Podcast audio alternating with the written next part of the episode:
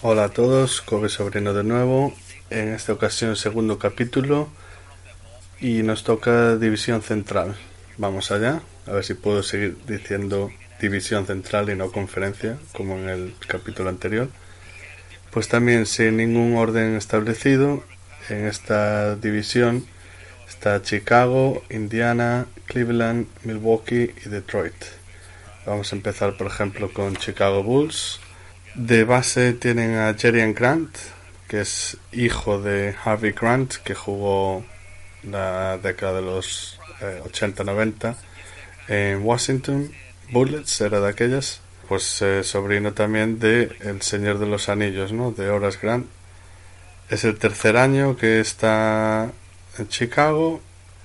Me imagino que cuando vuelva a Lavin de su lesión, pues este irá al, al banquete la verdad es que yo recuerdo de él un partido contra Golden State que hizo 12 o 13 puntos con varios triples, pero tampoco mucho más destacado de su carrera. Luego tenemos a Justin Holiday, que es campeón de la NBA, algo que logró con Golden State y algo que Carmelo no puede presumir de ello, por ejemplo. Viene de su mejor temporada, eh, la pasada temporada con Nueva York, y bueno, tiene que dar el paso adelante ahora y ser, entrecomillado, ¿no? La estrella de los Bulls.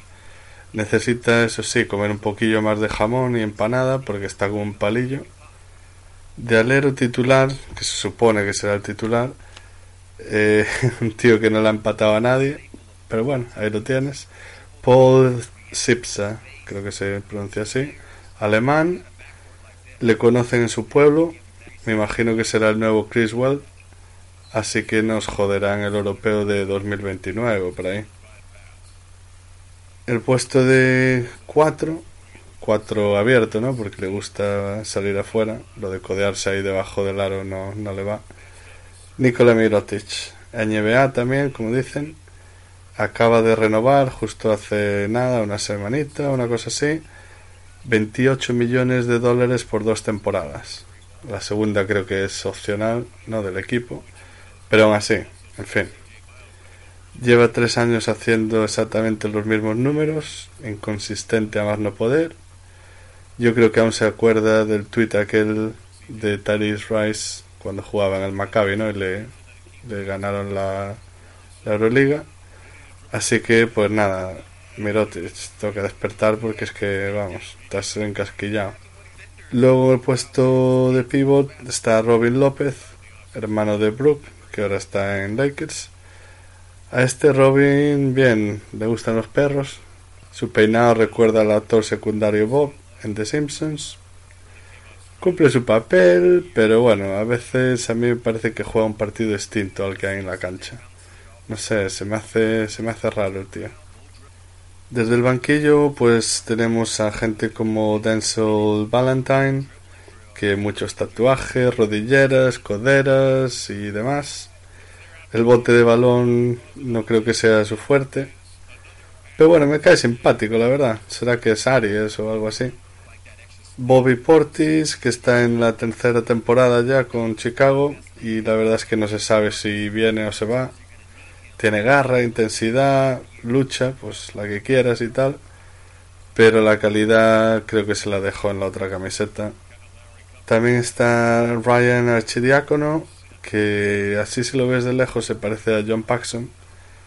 Y me suena de verle en algunos highlights de Liga Universitaria ganando un título, un triple ganador de un partido, no sé. En Twitter lo, lo sacaron, pero tampoco tengo ni idea de quién es. Creo que no está ni garantizado. Lo he visto, pero no sé. Europa. Luego está David Nava. Bueno, atlético. No del Atlético de Madrid, ¿no? Pero atlético físicamente y ya, la verdad. Mates, espectáculo. Bueno, espectáculo. Bien, vale. Jugar a básquet yo creo que no le queda mucho camino por delante. Y lo que pasa es que, claro, como están los Bulls, que son medio banda, pues igual acaba jugando y todo. También desde el banquillo y desde Brasil llega, creo que era Cristiano, ¿no? Cristiano Felicio. Debía aparecer de extra en la película aquella Ciudad de Deus. porque el baloncesto la verdad es que le queda un poco, poco grande, muy limitado técnicamente. Le pone ganas en defensa y tal, y bueno, siempre está sonriendo. La vida es alegría también, como diría, no sé si aún es presidente o... Ah, no, no, claro que ya está Garbajosa. El expresidente de la Federación Española, que iba siempre caminando con alegría. Laurie Markkanen, que dicen que poco menos es el nuevo Novitsky planta tiene, está en el sitio adecuado para progresar sin prisa porque mucho más no le van a pedir. Tampoco le he visto nada especial. Mm, se dice que en un entrenamiento metió 10 triples seguidos. El siguiente equipo Indiana Pacers saldría con Darren Collison de base. Yo le llamo flatline al tío porque si ves sus estadísticas de rookie de hace 7 años y ahora, es exactamente lo mismo cada temporada. Mejor de suplente, la verdad, sin, volverse loco. Se me parece así también de lejos, ¿eh? y debe ser porque me hace falta graduar las gafas, a Darrell Armstrong. Luego tienes a Víctor Oladipo, que si no recuerdo mal, en su primer partido de NBA hace ya unos años, le faltó algo así como una asistencia para hacer triple doble. Luego ya, pues nada, lleva cuatro años sin acabar de dar el salto. Se supone que es que va a ser uno de los pilares del equipo. Este año llegó Bogdanovich, que también nunca sé cuál es cuál de los dos, porque hay otro jugando ahí, o estaba en Europa, ya no me acuerdo. Y este, bien, bien, en Nets y en Wizards el año pasado lo hizo muy bien, tirador. Y en Indiana, pues debería encajar bien, la verdad. Y me gusta, me gusta bastante cómo juega. Tedious Young, que le recuerdo de Filadelfia ya hace unos años. En Indiana sí, sí estaba el año pasado ya. Hace sus numeritos y tal. Tampoco nada del otro mundo. A mí no me llama en particular. El que sí me llama y mucho es el pivot Miles que en su tercer año tiene toda la pinta de que va a ser All-Star aunque bueno, en el este, en la conferencia este, tampoco debería ser muy difícil. A mí me recuerda a Jermaine O'Neill, pero bueno, con muchísimo mejor tiro exterior. Pero tiene ese, físico parecido a él. Eh, en defensa bloquea bastante bien. El potencial está ahí, o sea que yo creo que este año deberían ir a darle balones a él y verle crecer. En el equipo también este año llega un base cumplidor de la escuela de San Antonio Spurs, Corey Joseph, que estaba en Toronto, si no me equivoco, el año pasado. Hizo una de las, bueno, no, hizo la mejor temporada de su carrera, muy eléctrico, microondas y tal. el siguiente, Lance Stephenson. Este es el del suplido a LeBron hace un par de años. Lleva seis equipos en los últimos tres años desde que decidió marcharse de Indiana y ahora ha vuelto, ¿no? El año pasado. La verdad es que no tiene abuela, se cree Michael Jordan cuando en realidad es más tirando a Harold Miner. Pero es divertido de ver porque siempre, siempre deja algo, ya sea algo bueno en el partido o alguna chorrada las suyas, la manera de correr, la manera de pasar el balón siempre, siempre tiene algo que, de, que merece la pena ver. Domantas Sabonis, al que la sombra de su padre le es muy alargada. Pero bueno, a mí haga lo que haga, yo desde aquí le bancamos por ese apellido. Es zurdo, interior, aunque también se está sacando un buen tiro exterior. Le habría jugando bastantes minutos. Glenn Robinson, tercero debe ser, sí. Creo que está lesionado para dos o tres meses aún. Su padre era Big Dog Robinson, ¿no? que estuvo en Milwaukee, que era un puto crack. El chaval, sin embargo, pues nada, lleva deambulando por la liga desde 2014, 2015. Yo nunca le he visto, la verdad, nunca le he visto hacer nada. También está Al Jefferson, que este es otro fan de la celga. Se ha vuelto vegetariano este verano, al parecer y ha bajado, no sé, 15, 20 kilos mínimo. O sea, se le nota, pero muy fino. Y un dato estadístico de él, que es muy, muy curioso, y no creo que haya nada parecido. Desde que empezó de rookie en la liga, lleva jugando tres años en cada equipo de los que ha militado. No había empezado en Boston, tres años. Luego también, claro, estuvo en, en Charlotte y el anterior equipo ese eh, puede ser Utah, no me acuerdo ahora mismo. Así que en Indiana me imagino que hasta 2019 tiene que estar para seguir con ese récord.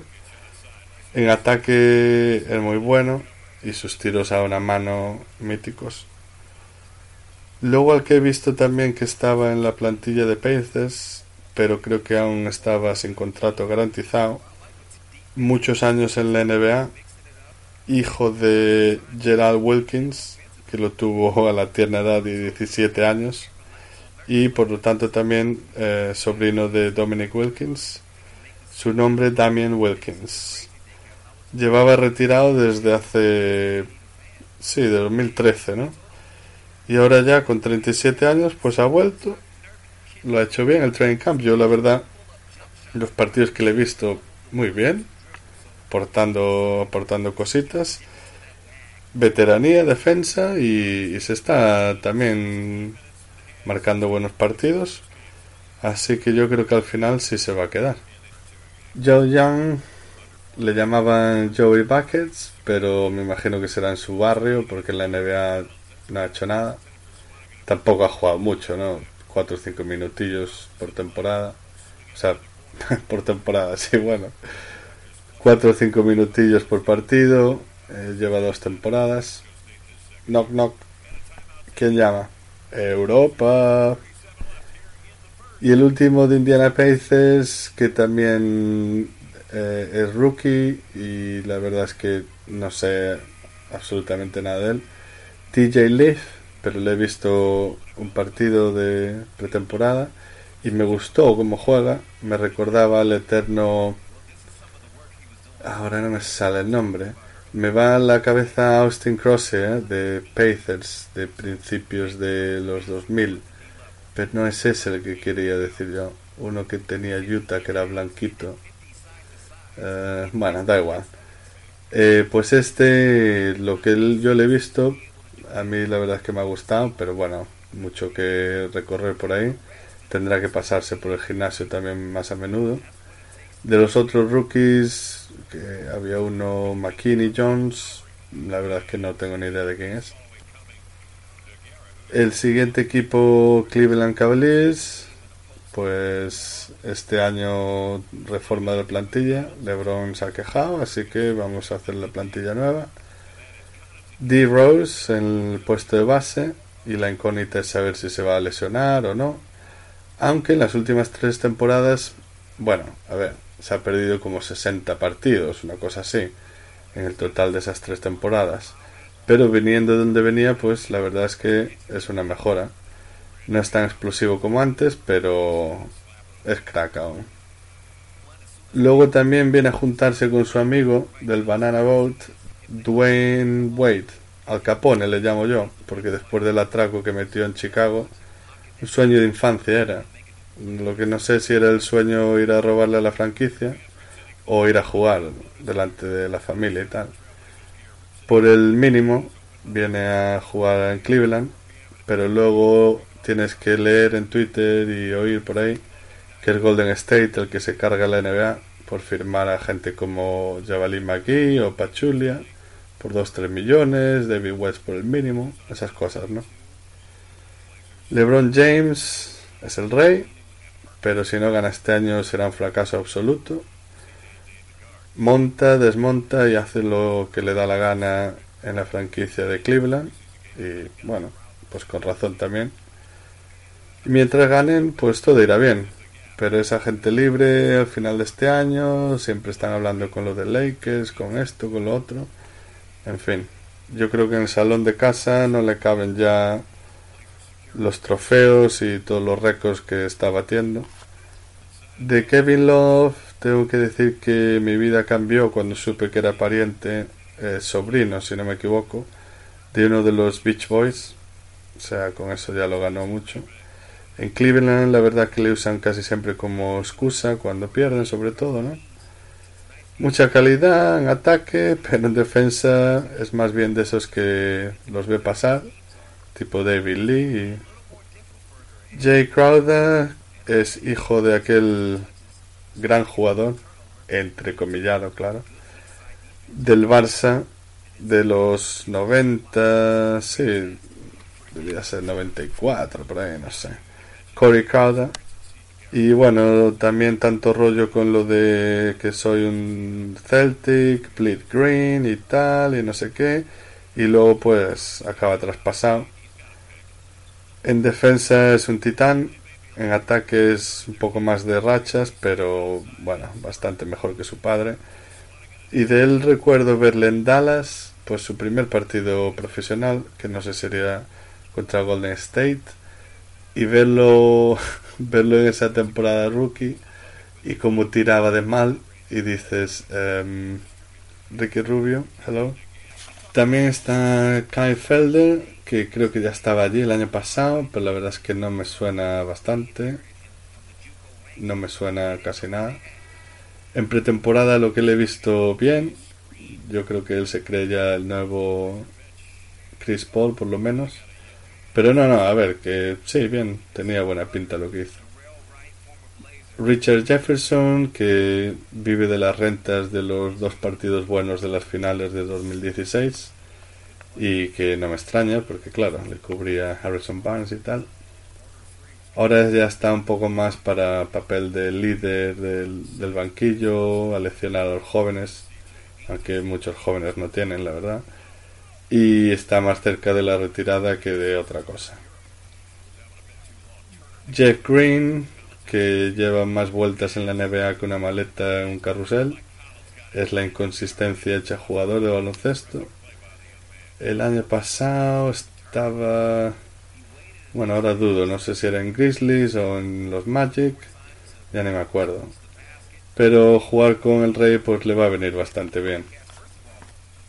Del pequeño Thomas, pues qué decir, ¿no?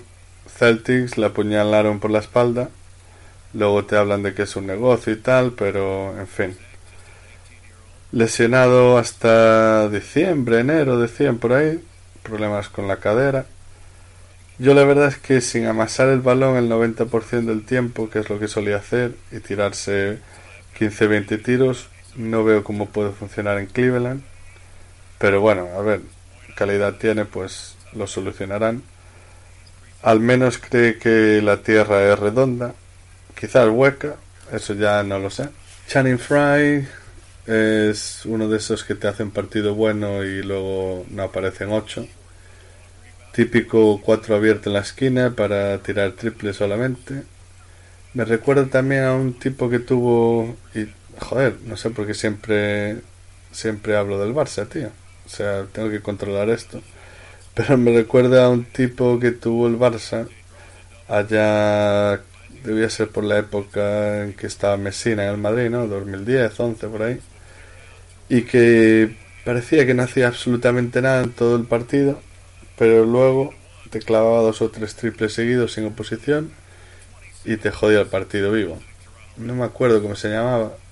Sé que era así larguirucho, negro pero no me acuerdo. Kyle Corver, que es más que nada el vecino amable del quinto derecha, tirador letal de tres, muy peinadito él, buen defensor, que la edad ya no perdona. Sus finales del año pasado son para borrar y olvidar. Tristan Thompson tiene la suerte de ser amigo del rey, de estar en Cleveland en otro equipo quizás ya no estaría ni jugando. Mucho rebote ofensivo, mucha, mucho hustle, lo que le llaman allí y tal, poco más. Pero está con una de las Kardashian, pues ya le vale. Iman Champa es un zag más que otra cosa, se le va la fuerza por la boca, siempre con chorradas. Sus peinados son equiparables a la vestimenta de Westbrook, es decir, penosos. No tengo mucho más que decir de él porque la verdad es que está por estar. Un NBA también representando. Calderón da sus últimos coletazos en la liga. Puede darte unos minutos aquí y allá, pero tampoco está para muchos trotes. Mucha veteranía, ¿no? Y saber estar. Luego Eddie Tavares, que tiene unas manos tan grandes como las de Nosferatu en la película. No sé si está garantizado su contrato. Lo que sí está garantizado es que si se queda pues jugará bien poco. Es alto como el solo. Ex ACB, si no me equivoco. Me suena el nombre. Canarias o Fuenlabrada, yo qué sé, no sé. El último de Cleveland, Kendrick Perkins, que yo pensé que ya estaría retirado desde hace un par de años, para hacer bulto en ataque y cargar el rebote ofensivo. En defensa, pues la verdad es que tuvo tiempos mejores. Y dicen que si te pones delante de un espejo a las 3 de la mañana y dices su nombre tres veces, se te aparecerá sonriendo. Siguiente equipo es Milwaukee Bucks. De base titular tiene al rookie del año de la temporada pasada, que tampoco es que hiciese nada del otro mundo, Malcolm Brogdon. Yo creo que si te lo encontrases en el McDonald's de tu barrio ni le reconocerías. Tony Snell, que después de su paso por Chicago parece que ha encontrado su sitio en la liga aquí en Milwaukee. Defiende más que ataca, aunque la mejora en el tiro exterior ya la quisiera Ricky para sí mismo. Y vale, sí, que me ensaño con Ricky y tal, pero es el que me sale. Porque otros muchos jugadores, tío, se han currado su tiro y han mejorado. Y yo me imagino que Rubio lo ha hecho también, lo de currárselo y con entrenadores, con lo que sea, pero por lo que sea, no mejora. Luego está Chris Middleton también, que venía jugando muy bien los últimos años y la última temporada sobre todo, pero tras veintipocos partidos se lesionó, estuvo todo el año fuera. Necesario en Milwaukee para abrir espacios, a mí me gusta la verdad cómo juega es uno de esos jugadores que por una razón o por otra es uno de los favoritos. También está, aunque está lesionado creo, porque no jugó con Grecia el europeo, pero a saber, Janis, y no, no voy a decir su apellido, paso, el futuro de la franquicia y como desarrolle su tiro de tres un poco más va a ser poco menos que imparable. Aparece en todas las facetas del juego el tío, o sea, un super crack. Y sí, griego, pues como españoles.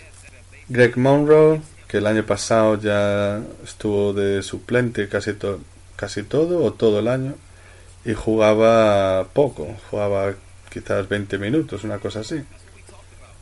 Tanto Small Ball lo dejó en segundo plano, buen reboteador, buenos movimientos cerca del aro. John Henson, que es el típico blanco interior, que no... ¡Ay! No, no, no. John Henson no es. John Henson no. Me estoy confundiendo con Lua, con John Lua. No, este John Henson es el que lleva la camiseta debajo del uniforme negro.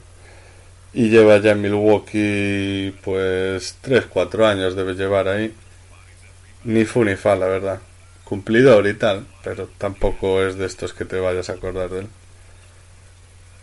En el banquillo también está Matthew de la Vedova, típico macarra australiano, de paso por la NBA. Para mí casi siempre un payaso en toda regla, aunque algunos lo llaman ser intenso en defensa. Seguro que en realidad pues igual es majo y todo. Jabari Parker le sobra clase, le falta físico, pero le falta suerte en el físico, ¿no? Jugó, bueno, a nivel All-Star el año pasado, hasta que se rompió.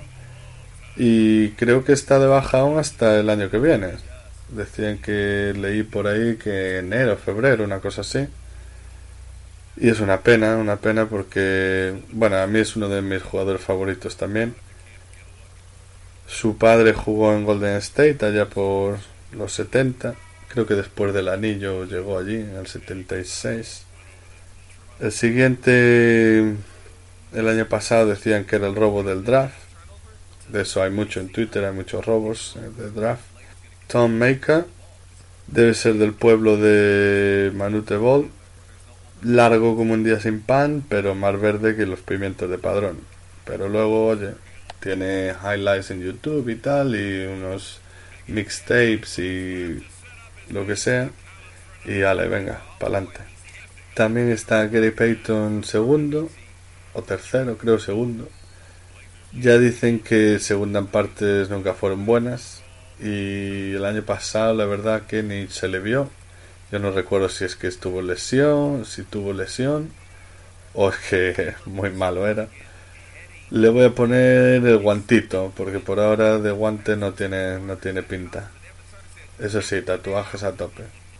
Brandon Rush, aquella lesión provocada por eh, allá en 2013. La verdad que yo, para mí, que eso acabó con su carrera. Al menos pudo ganar un anillo, que ya sabemos que Iverson, por ejemplo, no tiene ninguno. Viene de estar en la última temporada en Minnesota, donde por momentos volvió a parecerse a un jugador de básquet. Mm, tengo mis reservas, la verdad. Yo creo que aquella lesión ya le, le, dejó cao. También está en plantilla Gerald Green. Yo he perdido la cuenta de equipos donde ha estado.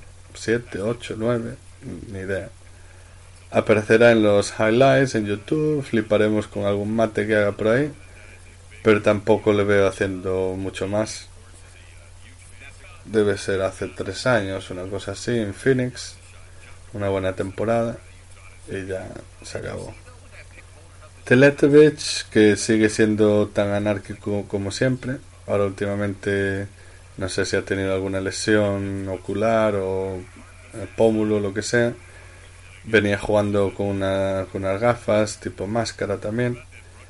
Y hombre, mejor ser cola de león jugando 10, 15 minutos, lo que sea, que cabeza de ratón en Europa. Lo que pasa que, claro, 10 millones que gana al año, pues también ayudan. En 3 o 4 años me imagino que estará de vuelta en Basconia, con Prigioni. Jason Terry, que este ya jugaba a baloncesto el siglo pasado, poco menos. Gran rol desde el banquillo. Para defender no está, pero bueno, tampoco se le espera. La veteranía un grado amenaza exterior, amenaza entre comillas, claro. Algunos pues no sabrán ya ni que jugó en Atlanta, con gente como Andy Panko o Tony Kukoc, allá por debía ser el año 2000, una cosa así. Joel Anthony desde 2012 lleva jugados como mil minutos, una cosa así, en cinco temporadas. Ni está, ni se le espera. Pero bueno, eso sí, dos anillos de campeón y también no sé si estaba garantizado o no. El último equipo de esta división central es Detroit Pistons. De base tienen a Reggie Jackson, que para mí se pierde en el bote de balón. Mucho amasar el balón, mucho dribbling, mucha tontería. Se cree que es un mega crack y acapara y ralentiza mucho el juego y algún día, hombre, espero que se dé cuenta de que juegan 5 contra 5. Avery Bradley, los Celtics le hicieron la cobra de Bisbal Chenoa, puñalada trapera. En defensa va sobrado, en ataque muy mejorado también, va a ser uno de los líderes del equipo. Aunque bueno, pues su sangre ya no es verde.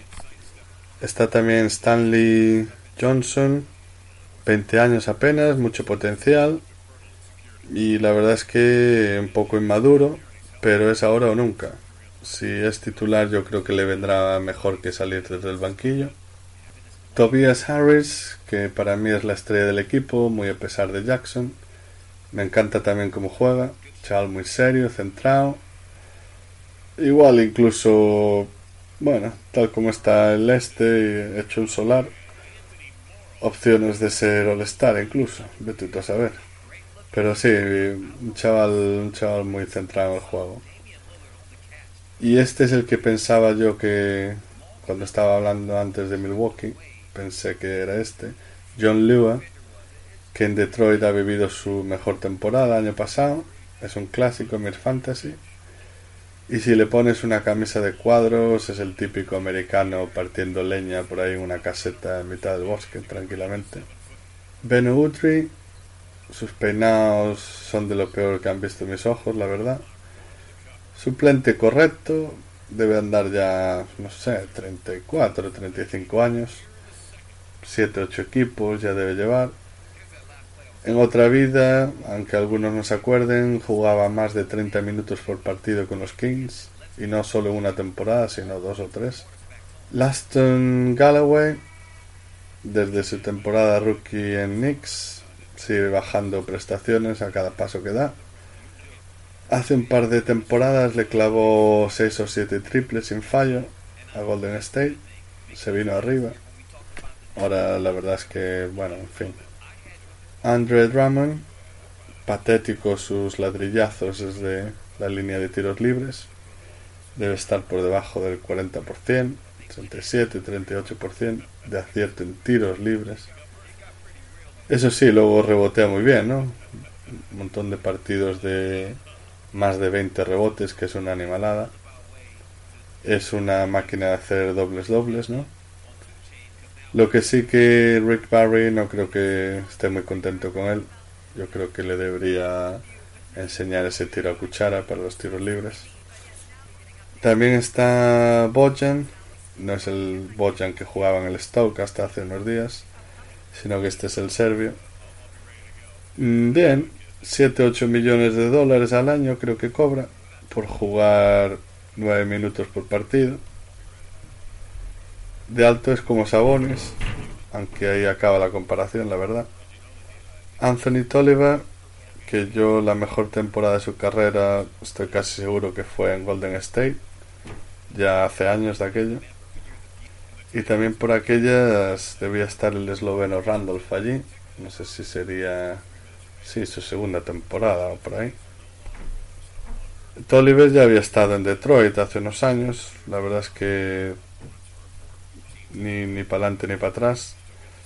Y últimamente venía tirando bien de tres. Ash Smith, que jugó con Golden State hace ya 5 o 6 años, y me gustó la verdad cuando le vi, base suplente, ¿no? Pero buena visión de juego, el manejo de balón, sin miedo. Le ha costado asentarse unos cuantos años, pero creo que ya está para quedarse. Debe haber ya jugado en al menos, pues a ver, yo sé Golden State, Memphis, Orlando, Filadelfia, Bucks, Detroit ahora son seis, pero yo creo que ha jugado en dos o tres más, o sea que está a punto del récord. Y con eso pues acaba el repaso a la división central. Gracias a los cuatro incautos que escucháis el podcast. Así que si queréis comentar algo, pues ya sabéis en Twitter, Coviño8. Un saludo y hasta la próxima.